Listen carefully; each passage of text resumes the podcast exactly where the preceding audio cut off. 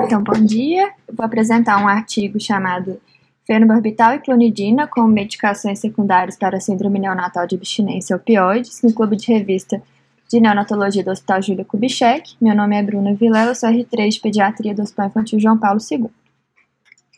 Esse artigo, então, foi publicado na Pediatrics em fevereiro de 2021 por esse grupo de pesquisa dos Estados Unidos.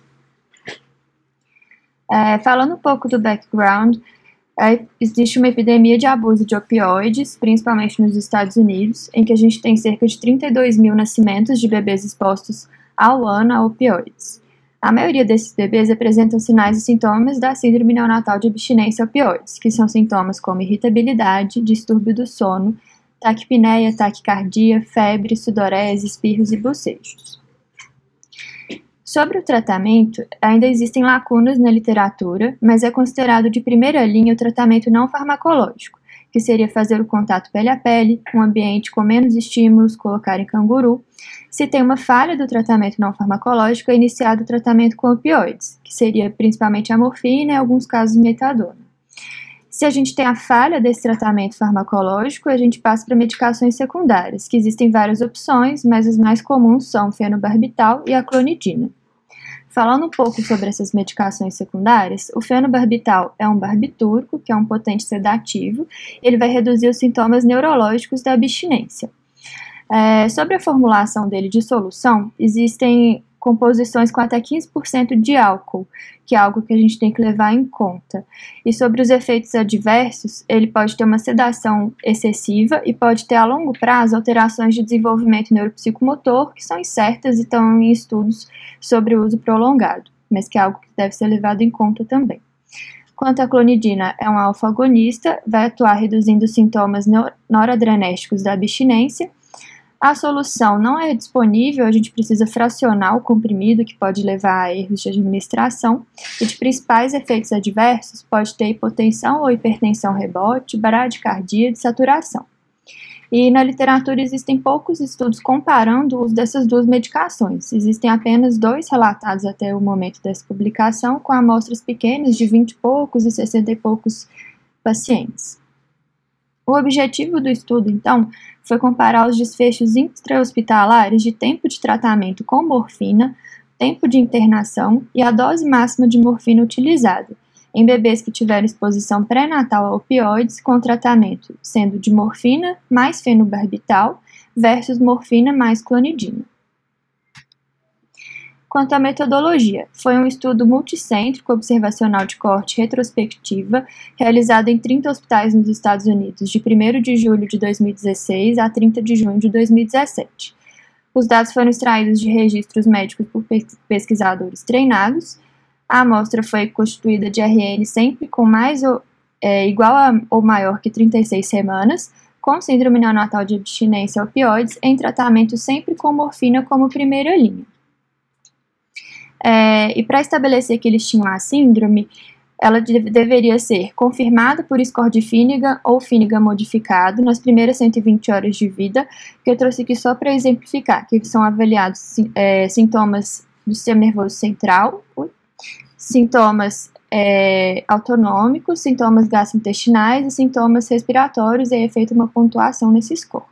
E além disso, deveria ter confirmado uma exposição pré-natal a opioides, seja por história materna, por rastreio toxicológico materno em segundo ou terceiro trimestres, ou rastreio toxicológico do próprio RN. É, feita essa amostra, foi feita uma, uma estatística descritiva para caracterizar e resumir as características neonatais e maternas, tanto gerais quanto por grupos, sendo eles de morfina em monoterapia, morfina e fenobarbital e morfina e clonidina. Foi feita uma análise estatística é, de variância ou teste quadrado quando adequado para cada desfecho, o tempo de uso de morfina em dias, o tempo de uso de hospitalização em dias, ó, o tempo de hospitalização, e dose máxima de morfina em miligramas por quilo.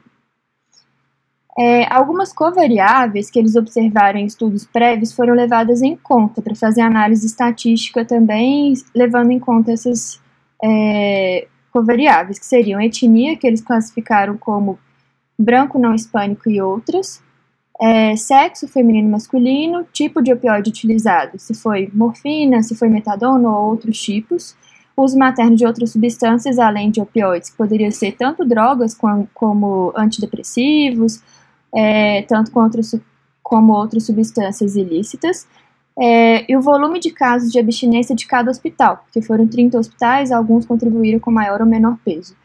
Desculpa. Idade gestacional e peso de nascimento não foram incluídos porque todos eram maiores que ou igual a 36 semanas.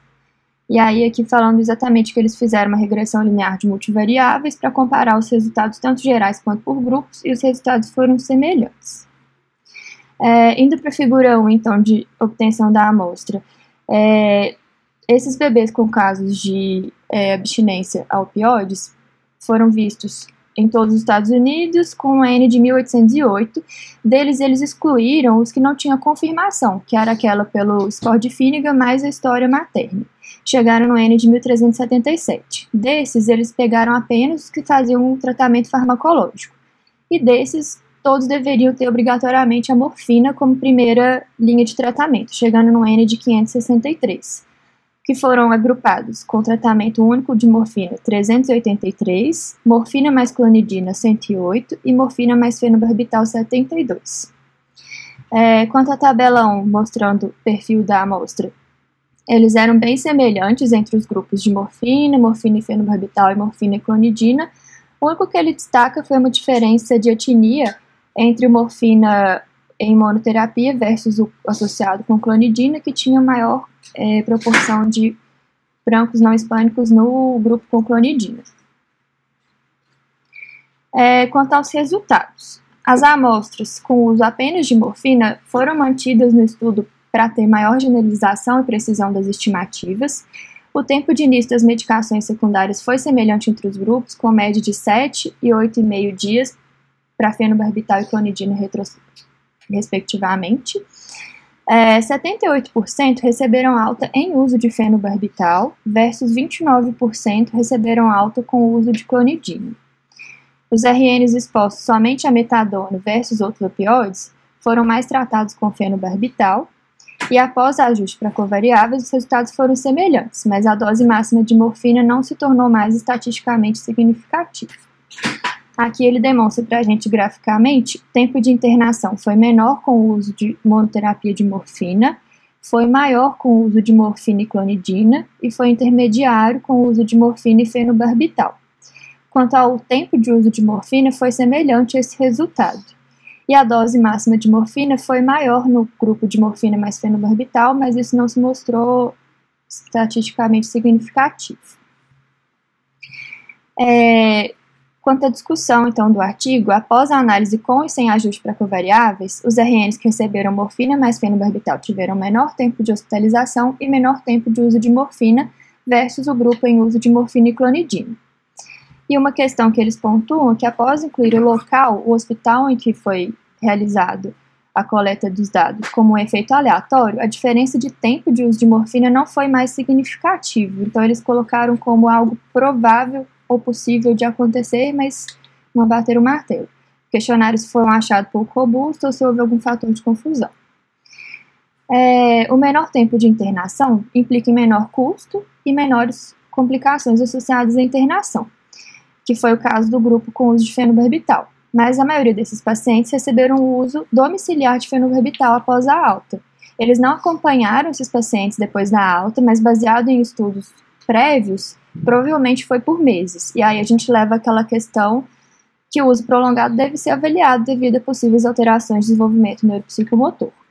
E se questiona também se essa alteração seria pelo álcool contido nas formulações de fenobarbital solução.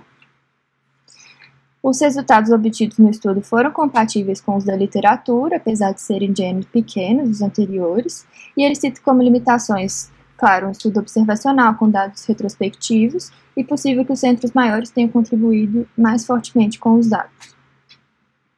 É, os RNs tratados com morfina mais fenobarbital tiveram menor tempo de hospitalização, potencialmente menos dias de tratamento com morfina, desculpa, e mais frequentemente usaram medicação domiciliar. Entretanto, o benefício do fenobarbital comparado com o de clonidina deve ser avaliado devido aos possíveis efeitos adversos. Ele conclui dizendo que novos estudos são necessários. Obrigada, aqui está o link para acesso da, do artigo na íntegra.